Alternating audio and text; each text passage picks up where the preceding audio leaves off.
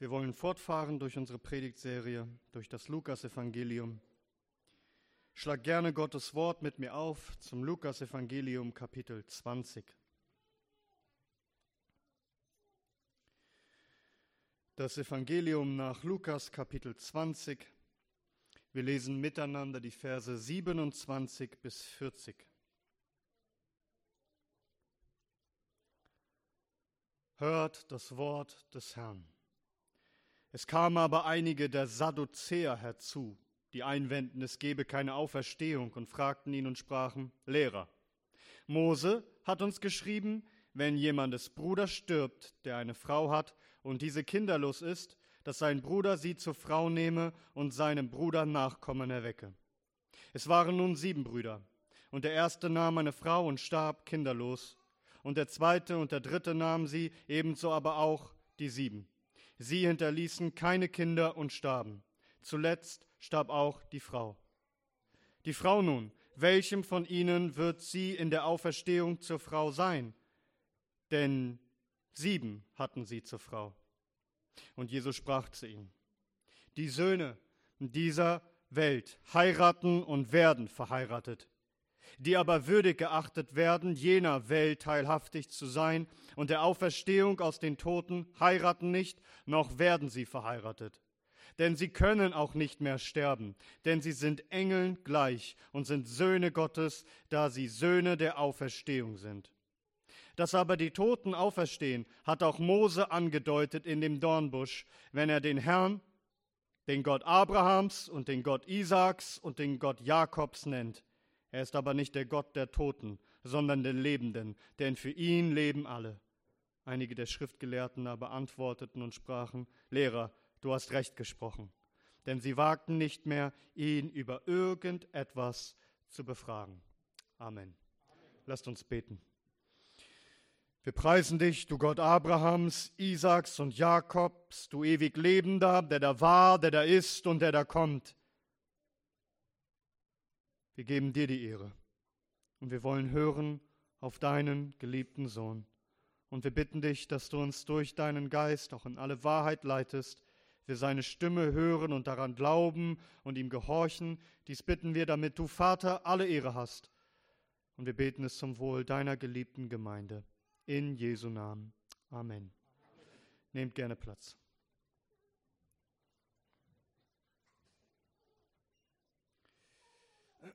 In Jesus Christus, unserem Herrn, sind verborgen alle Schätze der Weisheit und der Erkenntnis. Er ist die Weisheit und die Wahrheit in Person. Er besitzt vollkommenes Wissen und da ist niemand, der ihn durch irgendwelche schweren Fragen überwältigen könnte. Keiner kann es schaffen, ihn durch Fangfragen reinzulegen. Er durchschaut alles, er weiß alles, selbst die, die als Heuchler kommen und sich gerecht stellen und so tun, als wollen sie von ihm lernen. Er deckt alles auf. So haben wir es heute Morgen schon gesehen, dass Christus reingelegt werden sollte, wie sie sich verstellten und fragten, ob man dem Kaiser Steuern zahlen dürfe. Christus antwortete in vollkommener Weisheit, so dass es allen die Sprache verschlagen hatte. Wir haben gelesen in Vers 26, und sie vermochten nicht, ihn bei einem Wort vor dem Volk zu fangen und sie verwunderten sich über seine Antwort und schwiegen. Bisher ist es niemandem gelungen, Christus in seiner Rede zu fangen, auch nicht in einem einzigen Wort. Wie oft straucheln wir? Wie oft sind wir unvorbereitet? Reden und antworten spontan, ärgern uns später, wie wir geantwortet haben. Unser Herr ist vollkommen. Er ist die Weisheit in Person. Nun gab es noch eine weitere Gruppe, die es nun versuchte, von denen wir bisher noch überhaupt gar nichts im Lukasevangelium gehört haben. Vers 27. Es kamen aber einige der Sadduzäer herzu, die einwenden, es gebe keine Auferstehung und fragten ihn. Es kamen die Sadduzäer. Wer waren die? Nun, das war eine kleine Gruppe innerhalb des Judentums, eine sehr kleine Gruppe, aber sie hatte die meiste Macht, Einfluss und Reichtum.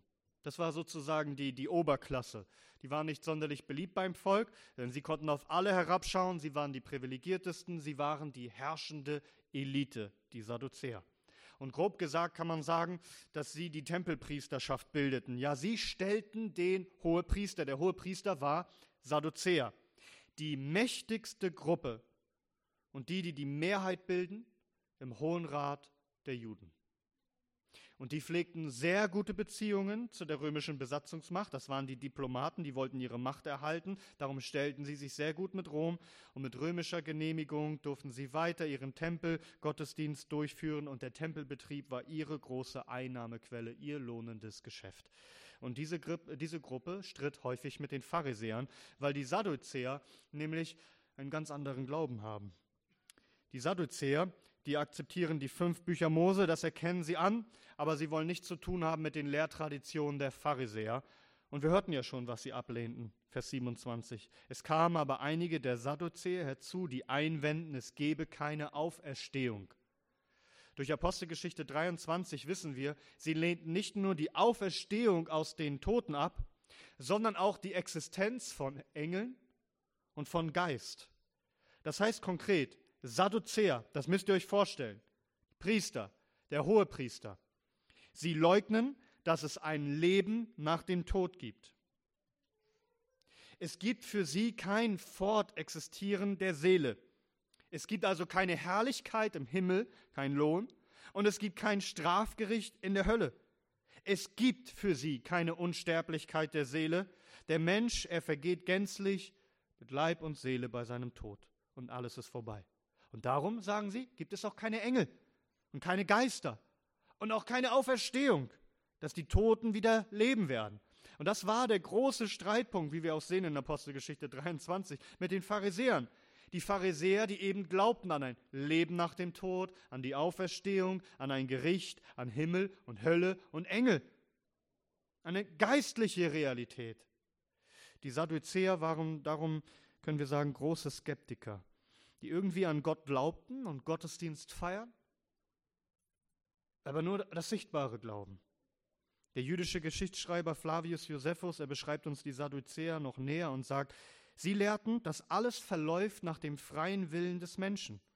Also jeder Mensch ist seines eigenen Glückes Schmied. Gott bestimmt da gar nichts vorher. Alles hängt vielmehr vom, vom menschlichen Willen ab.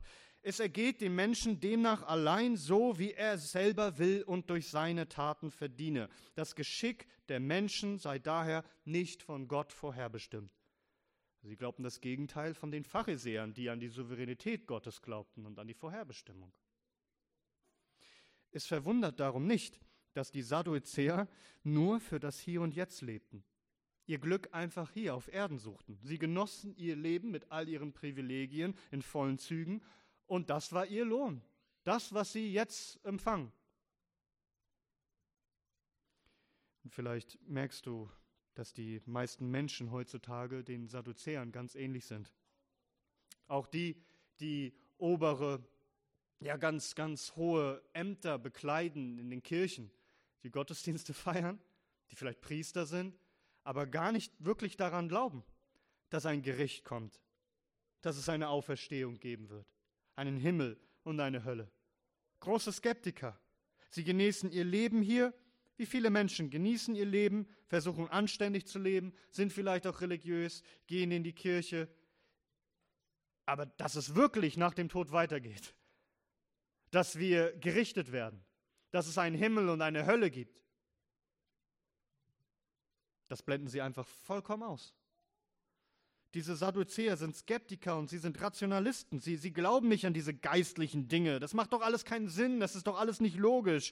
Und so glauben sie, dass sie besonders schlau sind und dass sie meinen, jetzt Christus mit einer Frage zu fangen, die er wohl nicht beantworten könne. Vielleicht konnten die Pharisäer das nicht überzeugend und zufriedenstellend beantworten für sie. Sie dachten, ihre Erfolgschancen sind so groß, sie sind Christus in diesem Punkt überlegen, sie wollen demonstrieren, dass er unwissend ist, was das angeht und keine gute Antwort parat hat. Sie sind also die Klugen. Vers 28. Sie sprachen, Lehrer, Mose hat uns geschrieben, wenn jemand des Bruders stirbt, der eine Frau hat und diese kinderlos ist, dass sein Bruder sie zur Frau nehme und seinem Bruder Nachkommen erwecke. Es waren nun sieben Brüder. Und der erste nahm eine Frau und starb kinderlos, und der zweite und der dritte nahmen sie ebenso, aber auch die sieben. Sie hinterließen keine Kinder und starben. Zuletzt starb auch die Frau. Die Frau nun, welchen von ihnen wird sie in der Auferstehung zur Frau sein? Denn die sieben hatten sie zur Frau. Also wie gesagt, die Sadduzäer glaubten an die fünf Bücher Mose. Und in 5. Mose, Kapitel 25, ab Vers 5 heißt es, wenn Brüder beieinander wohnen und einer von ihnen stirbt und hat keinen Sohn, so soll die Frau des Verstorbenen nicht auswärts eines fremden Mannes Ehefrau werden. Ihr Schwager soll zu ihr eingehen und sie sich zur Frau nehmen und, ihre, und ihr die Schwagerpflicht leisten. Und es soll geschehen, der Erstgeborene, den sie gebiert, soll den Namen seines verstorbenen Bruders genannt werden, damit dessen Name nicht ausgelöscht werde in Israel. Also, du hast deinen Bruder, der ist verheiratet, stirbt und seine Frau hat noch kein Kind bekommen. Dann sollst du sie zur Frau nehmen, damit sie nicht kinderlos bleibt, damit der Name deines Bruders nicht aussterbe. Sie sollen nicht im Ausland oder irgendwie weit weg sich einen Mann holen. Du sollst dafür sorgen, dass der Name deines Bruders nicht ausstirbt. Den ersten Sohn. Die danach kommen, von ist nicht die Rede, aber den ersten Sohn, den sollst du den Namen deines Bruders geben. Das war übrigens die große Sünde von Onan, von dem wir lesen in 1. Mose 38, der diese Schwagerpflicht nicht erfüllen wollte, der seinem Bruder nicht diese Nachkommenschaft erwecken wollte. Der wollte, dass der Name seines Bruders ausgelöscht wird. Ein Brudermörder. Weil er diesem Gebot nicht gehorchte, tötete der Herr ihn. Die Sadduzäer dachten, dass sie aus diesem Fall einen besonderen Beweis ableiten können, dass es kein Leben nach dem Tod geben könne. Sie bringen einen Fall vor, der erstmal ziemlich abwegig klingt, also ja, sieben Männer sterben und die Frau bleibt immer kinderlos, aber solche Geschichten kursierten bei den Juden. Ein, ein apokryphisches Buch mit dem Namen Tobit, ein sehr märchenhaftes Buch. Das dreht sich auch um eine Frau mit dem Namen Sarah, die sieben Männer hatte und einer nach dem anderen wurde umgebracht von einem Dämon in der Hochzeitsnacht und sie bekam nie ein Kind. Also diese Geschichten kursierten bei den Juden. Sieben Brüder, einer stirbt nach dem anderen, alle haben die Frau geheiratet, doch sie bleibt kinderlos. Also was wird sein am Tag der Auferstehung? Wer wird jetzt ihr Mann sein? Das kann ja wohl nicht sein, dass es das gibt mit der Auferstehung. Oder soll sie mit allen sieben verheiratet sein oder nur mit einem? Nun, man sagt, man hört das manchmal, es gibt keine dummen Fragen, es gibt nur dumme Antworten. Aber das hier ist tatsächlich eine dumme Frage. Die Frage ist dumm, weil sie offenbart, dass die Sadduzäer rein gar nichts verstanden haben, dass sie keine Ahnung haben, dass die mächtigste Führung, die Elite, die Wächter des Tempels, der Gottesverehrung, dass sie keine Ahnung haben. Und darum im Lukasevangelium wird es uns nicht überliefert, aber im Matthäusevangelium, da antwortet Christus zunächst auf die Frage auf folgende Weise, Matthäus 22, Vers 29. Jesus aber antwortete und sprach zu ihnen, ihr irrt. Warum? Weil ihr weder die Schriften kennt, noch die Kraft Gottes. Ihr irrt euch gewaltig. Ihr liegt völlig daneben. Warum denn? Weil ihr die Schrift überhaupt nicht kennt. Ihr kennt die Bibel nicht. Hier, die ihr Diener Gottes seid und wacht über den Tempel. Ihr kennt die Bibel nicht. Und ihr kennt die Kraft Gottes nicht. Ihr wisst nicht, wozu er in der Lage ist, der die Toten auferweckt, der Allmächtige. Ihr kennt weder die Schrift noch kennt ihr Gott und seine Kraft. Und von wie vielen sogenannten Geistlichen müssen wir das heute sagen? Die weder die Schrift kennen noch an die Kraft Gottes glauben. Nein, es kann nicht sein. Sie sind die Skeptiker, sind, sie sind die, die Rationalisten, Ihre Frage offenbart ihre Unwissenheit, ihren gewaltigen Irrtum. Sie irren sehr.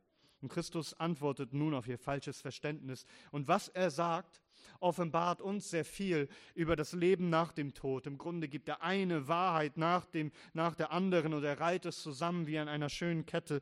Diese kostbaren, wertvollen Wahrheiten wollen wir betrachten und wir könnten sie detailreicher miteinander betrachten, aber ich will einmal hieraus vier Wahrheiten über das Leben nach dem Tod ableiten was Christus uns hier lehrt.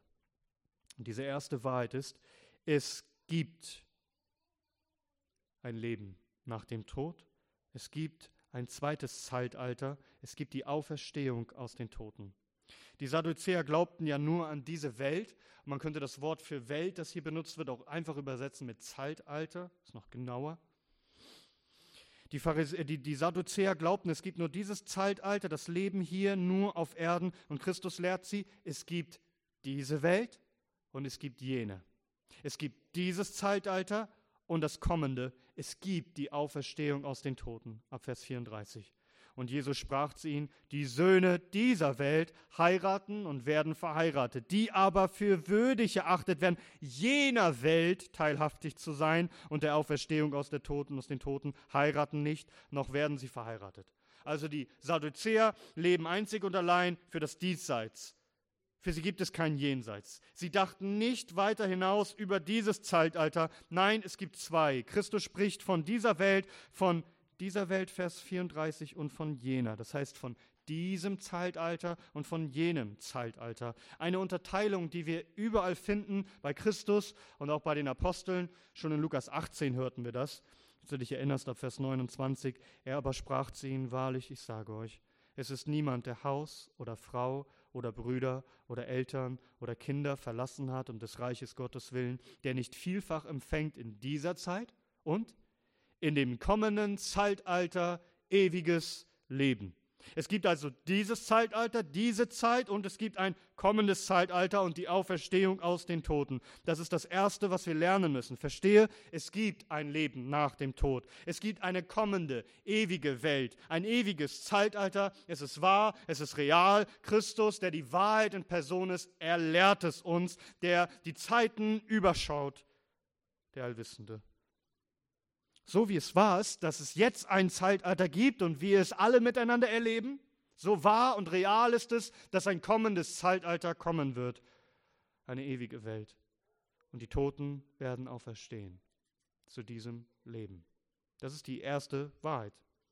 Die zweite, nicht alle werden würdig sein, an dieser ewigen Welt, an diesem ewigen Zeitalter teilzuhaben.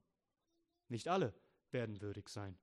Ab Vers 34. Und Jesus sprach zu ihnen, die Söhne dieser Welt heiraten und werden verheiratet, die aber für würdig erachtet werden, jener Welt teilhaftig zu sein. Bis hierhin. Die Sadduzäer glaubten nicht an einen Himmel und eine Hölle. Sie glaubten, mit dem Tod ist alles vorbei. Doch nein! Bist du Sohn dieser Welt? Es kommt etwas auf dich zu. Und die Frage ist, bist du würdig? Wirst du als würdig erachtet? Jener ewigen Welt teilhaftig zu sein? Wir verstehen also, es ist kein Automatismus. Weil du Teil dieses Zeitalters warst, wirst du automatisch Teil des kommenden. Die Frage ist, ob du als würdig erachtet wirst. Hier wird, das, hier wird ein Passiv benutzt, also würdig erachtet. Das ist ein Passivum divinum, ein göttliches Passiv. Also damit wird Gottes Handeln ausgedrückt wird er dich als würdig erachten, Teil dieser ewigen Welt zu werden. Es gibt also die Gefahr, nicht würdig erachtet zu werden und darum nicht Teil dieser ewigen Welt zu werden. In Daniel Kapitel 12, die Verse 2 bis 3 heißt es, und viele von denen, die im Staub der Erde schlafen, also die Toten, werden erwachen, diese zum ewigen Leben und jene zur Schande, zur ewigen Abscheu. Und die Verständigen werden leuchten wie der Glanz der Himmelfeste, und die, welche die vielen zur Gerechtigkeit weisen, wie die Sterne immer und ewig. Es gibt diese beiden Seiten bei der Auferstehung aus den Toten. Matthäus 25. Da ist es ab Vers 31, wenn aber der Sohn des Menschen kommen wird in seiner Herrlichkeit und alle Engel mit ihm, dann wird er auf seinem Thron der Herrlichkeit sitzen und alle Nationen werden vor ihm versammelt werden und er wird sie voneinander scheiden, so wie der Hirte die Schafe von den Böcken scheidet und er wird die Schafe zu seiner Rechten stellen und die Böcke aber zur Linken. Und dann wird der König zu denen zu seiner Rechten sagen, kommt her, Gesegnete meines Vaters, erbt das Reich, das euch bereitet ist vor Grundlegung der Welt an. Die sind würdig, teilzuhaben an diesem ewigen, an diesem ewigen Zeitalter der ewigen Welt. Aber was ist mit dem anderen? Matthäus 25, Vers 41. Dann wird er auch zu denen zur Linken sagen, geht von mir, Verfluchte, in das ewige Feuer, das dem Teufel und seine Engel bereitet ist. Ein doppelter Ausgang. Verstehst du, dass es hier um das Schicksal, um das ewige Schicksal deiner Seele geht? Wirst du für würdig erachtet? Wirst du. Es gibt keine wichtigere Frage für dich zu beantworten als diese. Es heißt in Offenbarung Kapitel 20 ab Vers 11, und ich sah einen großen weißen Thron und den, der darauf saß, vor dessen Angesicht die Erde entfloh und der Himmel und keine Stätte wurde für sie gefunden. Und ich sah die Toten, die Großen und die Kleinen vor dem Thron stehen und Bücher wurden geöffnet und ein anderes Buch wurde geöffnet, welches das des Lebens ist. Und die Toten wurden gerichtet nach dem, was in den Büchern geschrieben war, nach ihren Werken. Und das Meer gab die Toten, die in ihnen waren. Und der Tod und der Hades gaben die Toten, die in ihnen waren. Und sie wurden gerichtet gerichtet, jeder nach seinen Werken. Und der Tod und der Hades wurde in den Feuersee geworfen. Dies ist der zweite Tod, der Feuersee. Und wenn jemand nicht geschrieben gefunden wurde in dem Buch des Lebens, so wurde er in den Feuersee geworfen. Stehst du in diesem Buch des Lebens? Wirst du als würdig erachtet werden, von Gott teilzuhaben am ewigen Leben? Wisst ihr, darum haben die Propheten Gottes bis Johannes und Christus selbst stets gepredigt, tut Buße, dass jeder von euch erkenne, dass ihr nicht würdig seid, dass ihr Sünder seid, dass ihr die ewige Hölle verdient und nicht das ewige Königreich Gottes. Darum tut Buße, lasst euch taufen, dass ihr Vergebung eurer Sünden durch den Glauben an Jesus Christus, den Sohn Gottes, empfangt. Dazu wurde Paulus gesandt. Das heißt in Apostelgeschichte 26, Vers 18, er sendet, er sendet Paulus, um ihre Augen aufzutun, damit sie sich bekehren von der Finsternis zum Licht, von der Gewalt des Satans zu Gott, damit sie Vergebung der Sünden empfangen und ein Erbe unter denen, die durch den Glauben an mich geheiligt sind, spricht Christus. Also wie kannst du diese Würdigkeit erlangen, Teil dieses ewigen Königreiches zu werden? Einzig und allein durch den Glauben an Jesus Christus, durch die wahre Buße zu Gott, dass Christus dir alle deine Sünden vergibt und er dich würdig macht und dir er ein Erbe schenkt.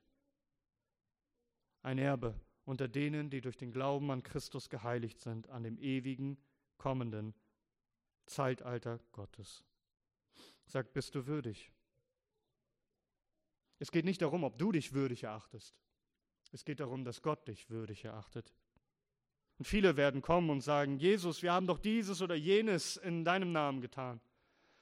Und er sagt, weicht von mir, ich kenne euch nicht. Die Frage ist nicht, ob du dich würdig erachtest. Die Frage ist, ob Christus dich würdig erachtet. Und er wird es nur tun, wenn sein Blut für dich spricht.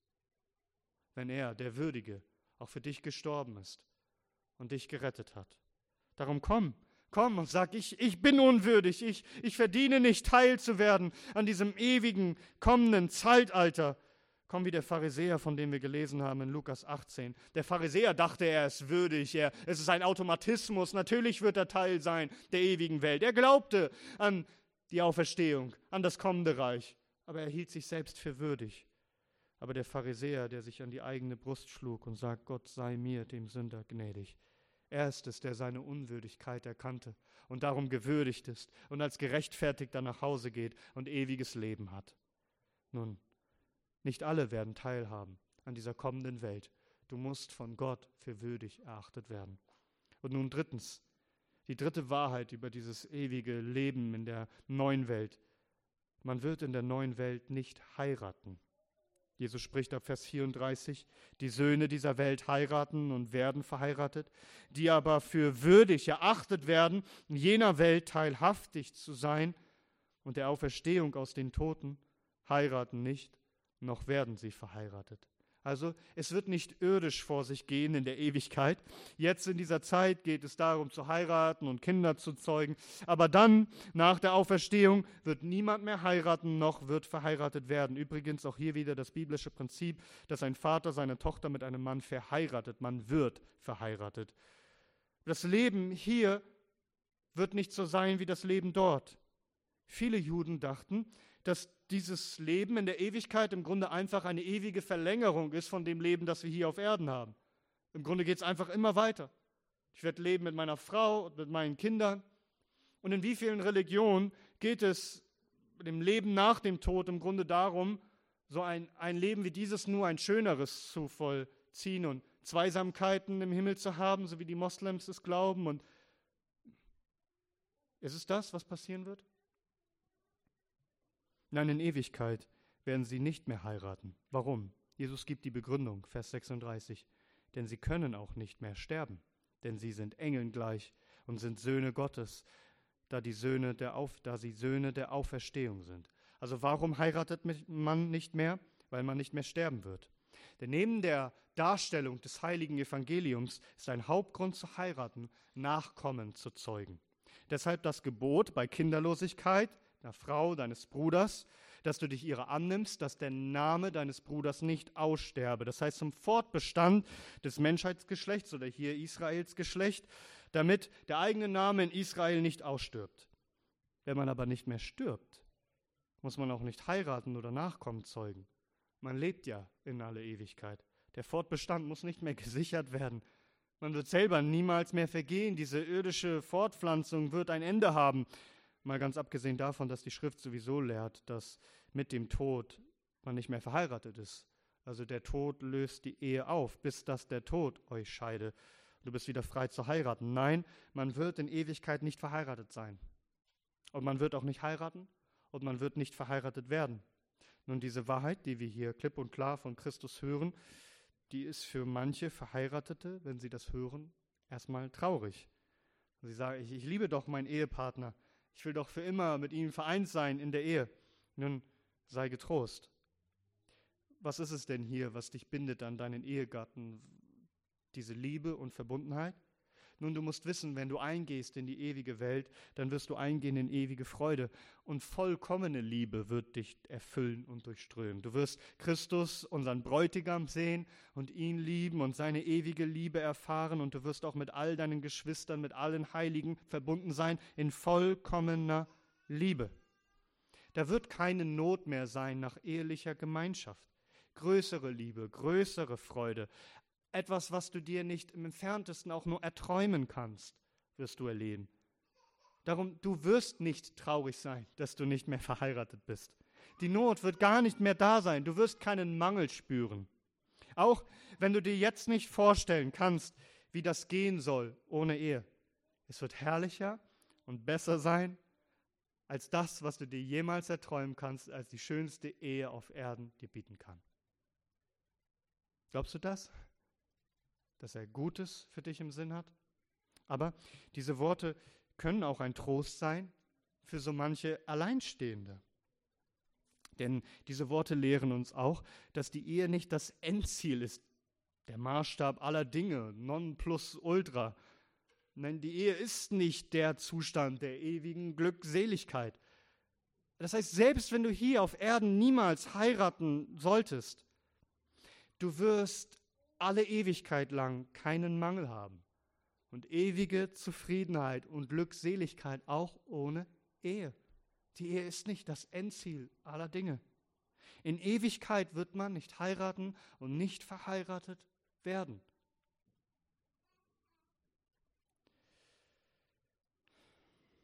Die nächste Wahrheit ist, man wird nicht sterben, weil man nicht mehr sterben kann weil man sein wird wie die Engel, ja, Söhne Gottes, Söhne der Auferstehung, Vers 36.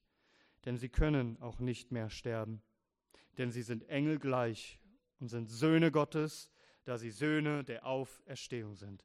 Also Christus lehrt hier die Sadduzäer die Unsterblichkeit. Diejenigen, die teilhaftig werden der ewigen Welt, sie können auch nicht mehr sterben. Es ist vollkommen unmöglich. Es geht gar nicht mehr. Warum? Weil sie den Engeln gleich sein werden. Das meint unsterbliche Wesen. Engel können nicht sterben. Man wird Söhne Gottes sein, Söhne der Auferstehung. Paulus beschreibt uns diesen ewigen Zustand in 1. Korinther 15. Da heißt es ab Vers 50, dies aber sage ich, Brüder, dass Fleisch und Blut das Reich Gottes nicht erben können, auch die Verwesung nicht die Unverweslichkeit erbt. Siehe, ich sage euch ein Geheimnis. Wir werden zwar nicht alle entschlafen, wir werden aber alle verwandelt werden, in einem Nu, in einem Augenblick bei der letzten Posaune, denn Posaunen wird es, und die Toten werden auferweckt werden, unverweslich, und wir werden verwandelt werden. Denn dieses Verwesliche muss Unverweslichkeit anziehen und diese Sterbliche Unsterblichkeit anziehen. Wenn aber dieses Verwesliche Unverweslichkeit anziehen und diese Sterbliche Unsterblichkeit anziehen wird, dann wird das Wort erfüllt werden, das geschrieben steht, verschlungen ist der Tod im Sieg. Wo ist, o Tod, dein Sieg? Wo ist, o Tod, dein Stachel? Der Stachel des Todes aber ist die Sünde, die Kraft der Sünde aber ist das Gesetz. Gott aber sei Dank der uns den Sieg gibt durch unseren Herrn Jesus Christus. Daher, meine geliebten Brüder, seid fest, unbeweglich, alle Zeit überströmt in dem Werk des Herrn, da ihr wisst, dass eure Mühe nicht vergeblich ist in dem Herrn. Mit anderen Worten, das, was wir hier tun auf dieser Erde zu dieser Zeit, es ist nicht vergeblich. Es wartet die Auferstehung und der ewige Lohn auf uns. Darum seid unbekümmert und arbeitet und wirkt. Denn was ihr tut in dem Namen des Herrn ist nicht vergeblich und nicht umsonst. Wir werden Söhne der Auferstehung sein. Er wird uns auferwecken und uns unverwesliche, verherrlichte Leiber gehen, der, geben. Der Tod wird nicht mehr sein. Und Paulus spricht davon in Römer 8. Er sagt dort ab Vers 18, denn ich halte dafür, dass die Leiden der jetzigen Zeit, der Jetztzeit, nicht wert sind, verglichen zu werden mit der zukünftigen Herrlichkeit, die an uns offenbart werden soll denn das sehnliche Harren der Schöpfung wartet auf die Offenbarung der Söhne Gottes. Also es kommt der Tag, da werden die Söhne Gottes erst richtig offenbar, denn die Schöpfung ist der Nichtigkeit unterworfen, nicht freiwillig, sondern dessen wegen, der sie unterworfen hat, auf Hoffnung, dass auch die Schöpfung selbst frei gemacht werden wird von der Knechtschaft des Verderbens zur Freiheit der Herrlichkeit der Kinder Gottes, denn wir wissen, dass die ganze Schöpfung mitseufzt und mit Geburtswehen liegt bis jetzt. Also es kommt der Tag, wo die Söhne Gottes offenbar werden, wo es offenbar wird, dass wir in Herrlichkeit eingesetzt sind als Söhne Gottes, in Unsterblichkeit, in ewiger Herrlichkeit zu leben. Und wir werden leuchten wie die Sonne in dem Reich unseres Vaters. Es wird ein gewaltiger Unterschied sein. Und deshalb kann sich jetzt jeder Gläubige schon freuen. Und wenn in dieser Jetztzeit noch viel Leiden da sind und noch viel Bedrängnis und mag es Armut sein und mag es viel Leiden sein. Die Zeit kommt. Das kommende Zeitalter erwartet uns. Die Zeit der Offenbarung der Söhne Gottes. Dann, dann erst fängt das Leben richtig an. Dann erst wird die Ewigkeit anbrechen in einer Weise, wie wir es nicht erträumen können. Offenbarung 21. Und er wird jede Träne von ihren Augen abwischen. Und der Tod wird nicht mehr sein. Noch Trauer, noch Geschrei, noch Schmerz wird mehr sein. Denn das Erste ist vergangen. Und als Söhne, als Söhne der Auferstehung und darum als Söhne Gottes werden wir alles erben, sein Reich und seine Herrlichkeit. Der Herr wird seine Kinder auferwecken zur ewigen Herrlichkeit. Und die Sadduzäer, die an all das nicht glaubten, die all das verwarfen, und all die, die Christus verworfen haben, sie werden auferstehen zur ewigen Schande und zum ewigen Gericht, um ewig verdammt zu werden. Nun, das alles lehrt Christus sie, diese Wahrheiten. Wirst doch du dabei sein bei diesem ewigen Zeitalter? Wirst doch du eingehen in die ewige Herrlichkeit, wo selbst Ehe und all das vergangen sein wird, weil er alles neu macht und alles vollkommen herrlich sein wird, in vollkommener Freude? Nun, Christus lehrt sie all das. Und nun könnten die Sadduzäer sagen, du kannst uns ja viel erzählen, so wie die Pharisäer mit ihren mündlichen Überlieferungen und ihrer Tradition. Wir glauben Mose. Nenn uns doch einen Beleg aus dem Buch Mose, dass es die Auferstehung gibt. Nun, Christus beweist ihnen, dass all dies wahr ist, anhand der Heiligen Schrift, anhand von Mose, dem sie doch meinen allein zu glauben. Vers 37. Dass aber die Toten auferstehen, hat auch Mose angedeutet in dem Dornbusch. Wenn er den Herrn, den Gott Abrahams und den Gott Isaaks und den Gott Jakobs nennt, er ist aber nicht der Gott der Toten, sondern der Lebenden, denn für ihn leben alle. Also Christus zitiert eine Stelle, die alle Israeliten auswendig können. Die Sadduzäer kennen diesen Text in und auswendig, sie haben ihn aber tausende Male gehört, aber sie haben ihn bisher nie richtig gelesen. Hier siehst du, wie genial, wie über alle menschliche Weisheit Christus weit erhaben ist in seiner Kenntnis. Was vor den Augen aller Menschen verborgen war, was kein Pharisäer irgendwie aufzeigen konnte, gelingt hier Christus kinderleicht. Kein Rabbi zuvor hat diese Stelle genannt. In Exodus 3, diese Geschichte von dem brennenden Dornbusch, als der Herr, unser Gott, das Volk Israel aus der Sklaverei Ägyptens befreien wollte, als er Mose begegnete in der Wüste auf einem Berg in einem brennenden Dornbusch, der nicht verbrannte. Hier offenbarte sich der Herr und er sprach, ich bin der Gott deines Vaters, der Gott Abrahams, der Gott Isaaks und der Gott Jakobs. Exodus Kapitel 3, Vers 6. Und schaut nun, worauf Christus aufmerksam macht. Gott sprach zu Mose im Präsens, in der Gegenwart. Er sagte nicht, ich war der Gott dieser Männer, sondern er sagt, ich bin der Gott dieser Männer. Christus sagt, damit deutet Mose etwas an. Hieran erkennst du, dass Bibelstellen, eine Bibelstelle, die gar nicht dafür geschrieben ist, jetzt um die Auferstehung an sich zu lehren, doch etwas andeutet und dass das allein schon als Beweis genug ist. Was ist der Beweis? Diese Männer müssen noch am Leben sein, obwohl sie doch alle gestorben sind. Dass die Toten auferstehen, hat auch Mose angedeutet in dem Dornbusch, wenn er den Herrn, den Gott Abrahams und den Gott Isaaks und den Gott Jakobs nennt. Er ist aber nicht der Gott der Toten, sondern der Lebenden, denn für ihn leben alle. Also wenn Gott sagt, dass er der Gott dieser Männer ist, dann leben sie auch noch heute. Gott ist nicht ein Gott der Toten, sondern der Lebenden. Er ist ihr Gott. Für ihn leben alle. Er hat recht. Und es steht da. Und kein Rabbi hat es jemals zuvor gesehen und als Beweisführung angebracht. Dabei ist es offenkundig. Für Gott müssen alle Menschen noch leben. Keiner ist unerreichbar. Keiner kann sich ihm entziehen. Keiner, der einfach sagt, ich habe mein Leben geliebt, äh, gelebt und, und nun schau, keiner kann mich mehr zu, zur Rechenschaft ziehen. Jeder muss vor ihm erscheinen vor Gericht. Keiner löst sich einfach auf. Für ihn leben alle. Und die Seinen, Abraham und Isaac und Jakob, sie sind, wo er ist. Sie leben. Und wie viele Verheißungen hat Gott übrigens dem Abraham und den Isaac und den Jakob gegeben, Dinge, die sich nicht in ihrem Lebenszeit erfüllt haben dass sie das Land erben sollen. Es heißt in Hebräer Kapitel 11 ab Vers 8, durch Glauben war Abraham, als er gerufen wurde, gehorsam auszuziehen an den Ort, den er zum Erbteil empfangen sollte, und er zog aus, ohne zu wissen, wohin er komme. Durch Glauben hielt er sich in dem Land der Verheißung auf, wie in einem Fremden, und wohnte in Zelten mit Isaak und Jakob, den Miterben derselben Verheißung. Denn er erwartete die Stadt, die Grundlagen hat, deren Baumeister und Schöpfer Gott ist. Durch Glauben empfing auch selbst Sarah Kraft, einen Samen zu gründen, und zwar über die geeignete Zeit des Alters hinaus, weil sie den für Treue achtete, der die Verheißung gegeben hatte. Deshalb sind auch von einem, und zwar Erstorbenen, geboren worden wie die Sterne des Himmels an Menge, wie der Sand am Ufer des Meeres, der unzählig ist.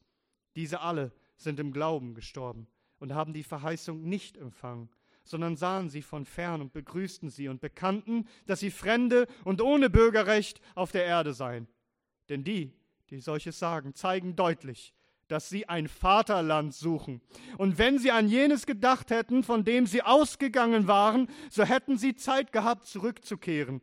Jetzt aber trachten sie nach einem besseren, das ist himmlischen. Darum schämt sich Gott ihrer nicht, ihr Gott genannt zu werden, denn er hat ihnen eine Stadt bereitet.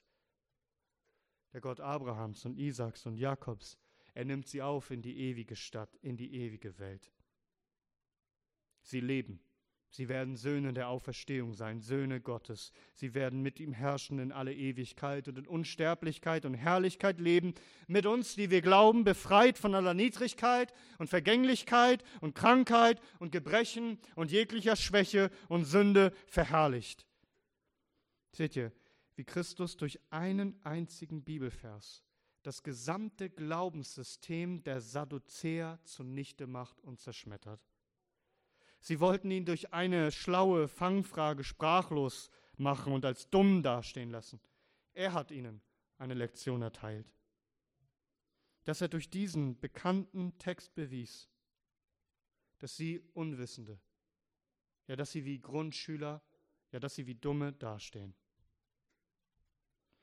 Einige der Schriftgelehrten aber, Vers 39, Einige der Schriftgelehrten aber antworteten und sprachen, Lehrer, du hast recht gesprochen. Denn sie wagten nicht mehr, ihn über irgendetwas zu befragen.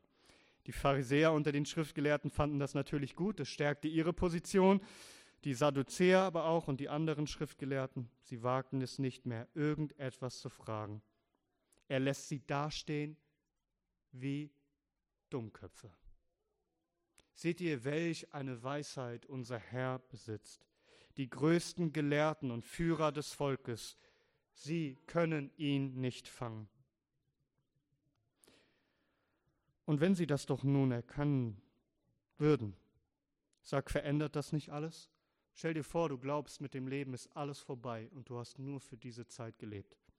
Und plötzlich durch einen einzigen Bibelvers siehst du, mit diesem Leben ist nichts vorbei. Mit dem Ende dieses Lebens fängt es erst an. Es gibt eine kommende Welt. Es gibt ewigen Lohn und ewige Strafe. Es gibt Himmel und Hölle. Werde ich würdig sein? Werde ich eingehen in das ewige Leben? Werde ich ein Sohn der Auferstehung sein? Werde ich ein Sohn Gottes sein? Werde ich sein wie die Engel? Dieses Wissen eines kommenden Zeitalters verändert alles und möge das auch so bei dir sein. Ob du verheiratet bist oder nicht, reich oder arm, jung oder alt, Mann oder Frau. Dieses Wissen, dass es weitergeht, verändert absolut alles. Und darum möge ein jeder von uns es ernst nehmen. Möge ein jeder von uns es zu Herzen nehmen, nicht für diese Zeit, sondern für die Ewigkeit zu leben. Und die ultimative Antwort, die Jesus geben wird, dass es weitergeht nach dem Tod, wird seine Auferstehung sein. Der Sohn Gottes, der auferstehen wird, um ewig zu herrschen um uns zu retten, auf dass wir durch seinen Tod und seine Auferstehung Söhne Gottes und Söhne der Auferstehung würden.